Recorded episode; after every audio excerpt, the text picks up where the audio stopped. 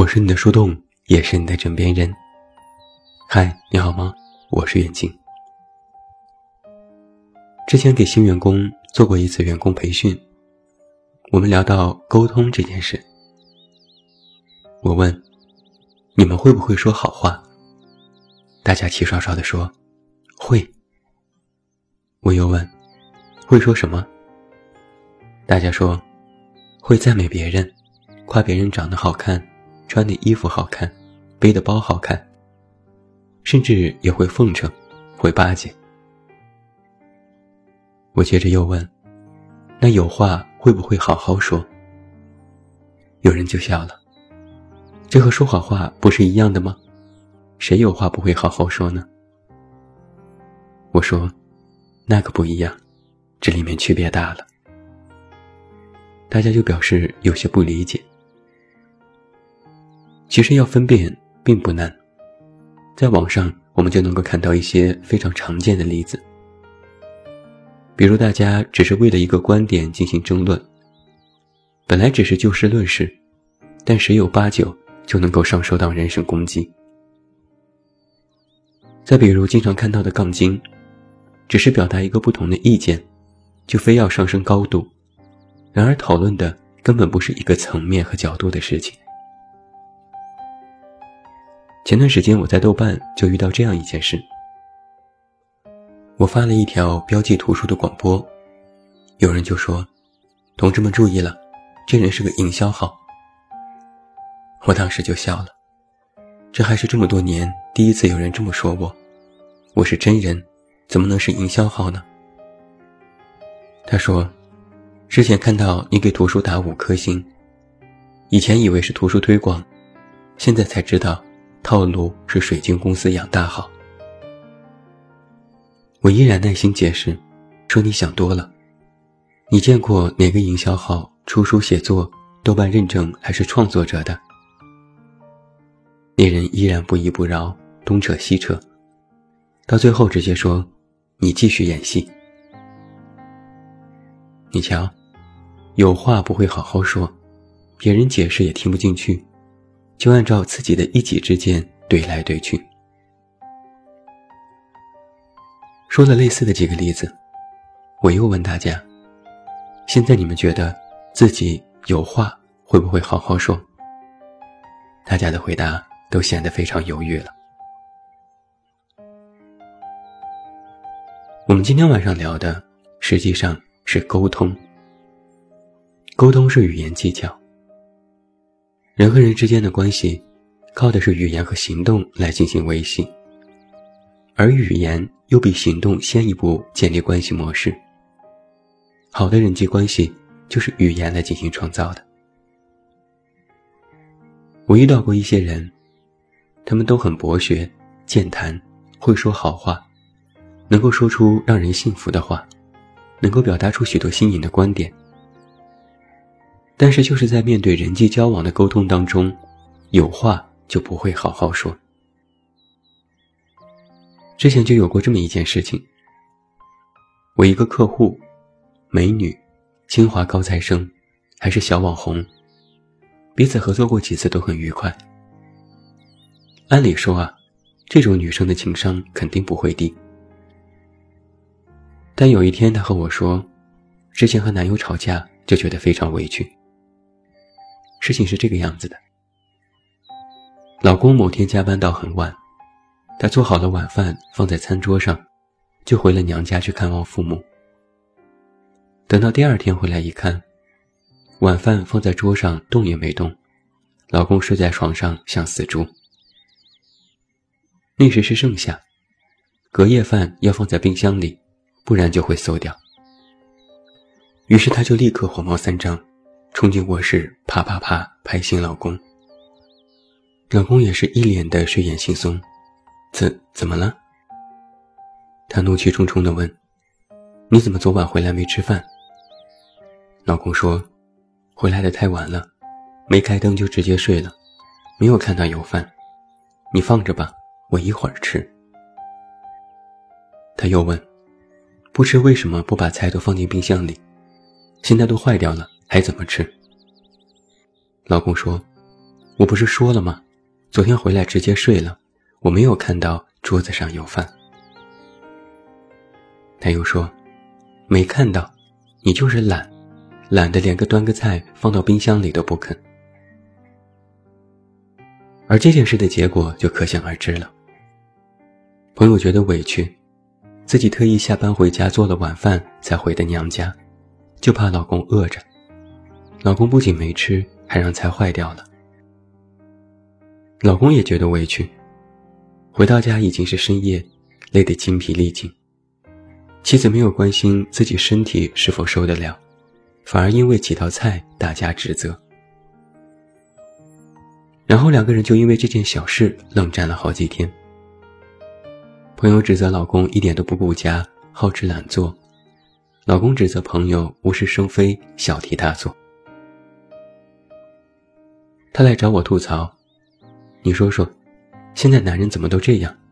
娶了老婆就万事大吉了吗？就能做甩手掌柜了吗？怎么家里的什么事情都必须要我来做？”我就听得一脸懵逼。所以你们到底是为什么吵？朋友一愣，什么意思？我说，最开始起争执不是因为晚饭没有放进冰箱吗？怎么变成这么严重的原则性问题了？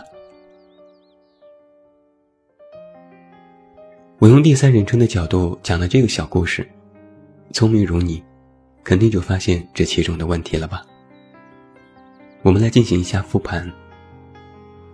朋友想表达的意思，是晚饭老公没吃，也没放进冰箱里，想要传达出下次如果不吃也要放到冰箱里的意见，是要表达这个观点。而老公想表达的意思，是虽然我没吃饭也没放进冰箱，但是我加班很辛苦很累，是不是可以等我休息好再说？传递出下次我会注意的意见，是要表达这个观点。但你发现没有，在他们的沟通当中，意见虽然彼此都有，但是没有正确而恰当的传递给对方。双方都在指责你怎么能这样，却没有说你以后能不能别这样。而这就是有话不会好好说，其实是一种典型的暴力沟通。所谓暴力沟通。就是在沟通的过程当中，首当其冲的是怒气冲冲的指责，还有压倒性的盖棺定论，却忽视了自我真实的意见的传达，也缺少彼此想法的交流，只是将自己的情绪转嫁到对方身上的一种方式。你细想一下自己平时的沟通，包括网络上人与人之间的沟通。很多人其实都会犯这样的毛病。没有一个良好的沟通环境和方式，最终带来的就是暴力沟通，解决不了任何问题。就像是我朋友和她老公，争吵起因是一件小事，却因为彼此指责愈演愈烈，新账老账一起算，伤了夫妻关系。而最开始想要沟通的实际目的。让老公下次不吃饭也要把菜放进冰箱的这个意见，也没有被完全理解和接受。那我们现在换一种沟通方式来看：如果朋友回到家，发现老公睡得很死，饭菜放在桌上没有动，这时先按捺住自己的情绪，收拾好餐桌，等老公醒来再心平气和的沟通。比如朋友这样说：“你回家没有吃饭，菜都坏掉了，那个都是我专门为你做的，下次是不是不吃也放进冰箱？这样我也不用那么辛苦重做一遍呢。”而在这个沟通方式当中，就有好几层隐含的意思。这饭是我辛苦做的，现在坏掉了，很可惜。如果重做，我还要再辛苦一次。我体谅你加班辛苦，你是不是也可以体谅我一下？我想，如果朋友当时这么说，老公肯定也是有理说不出，会主动道歉。如果下次遇到类似的情况，也会肯定做得很好。同样的一件事，换一种沟通方式和技巧，那么带来的结果就会截然不同。我们经常说人和人之间的里子和面子，那良好的沟通方式，就是你把面子给到对方，那么对方也不得不把里子给到你。我为什么不提倡暴力沟通呢？就是因为在暴力沟通里，不仅仅是压倒性的沟通模式，而且还有你必须听我的，你必须赞同我。在暴力沟通里，也只在意评价，却忽略了感受。而这里所说的感受，就是在沟通的时候，要考虑到自己和对方的感受，在顾及双方的感受之下进行交流。这时可能就会有人提出疑问了：我一时意气用事，说话不得体，但对方就不能理解和宽容一下吗？能。可以，但是正如你所说，对方可以理解和宽容你一下，但不能保证好多下和无休止的理解。一个人对你再好，再爱你，再把你放在心里，都不是你可以有恃无恐的理由。这个世界上没有人会为你的行为和语言一直买单，他们或许会因为你的一句话受益。也会因为你的一句话伤心。你让他们来理解你的一时冲动，那么谁来理解他们的有苦说不出呢？这么和你说吧，你面对的人不是什么宽容大师，不是什么完美的人，也不是什么心理咨询师。很多时候，他们不能够通过你的话想到许多层面，剖析出那么多道理，然后一味的理解你。我们普通人大多时候的判断，都是根据当下收到的反馈来进行的。听到的话，看到的事物，然后马上脑子里就会发出行动指令。对方既没有义务一直分析你的话到底是什么初衷，也没有责任无条件的包容你的暴力沟通，而想要一味得到别人的理解。其实是一种索取的不平等关系。那么，想要规避暴力沟通，做到非暴力沟通，要做些什么呢？国际性缔造和平组织非暴力沟通中心，也就是 CNVC 的创始人马歇尔·罗森堡博士，在他的著作《非暴力沟通》当中，有过非常好的实操经验。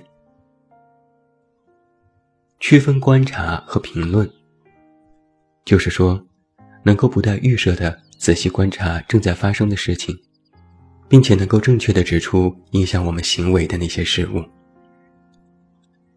区分感受和想法，能够识别和表达内在的身体感受和情感状态，而不包括随便武断的评价和指责等等。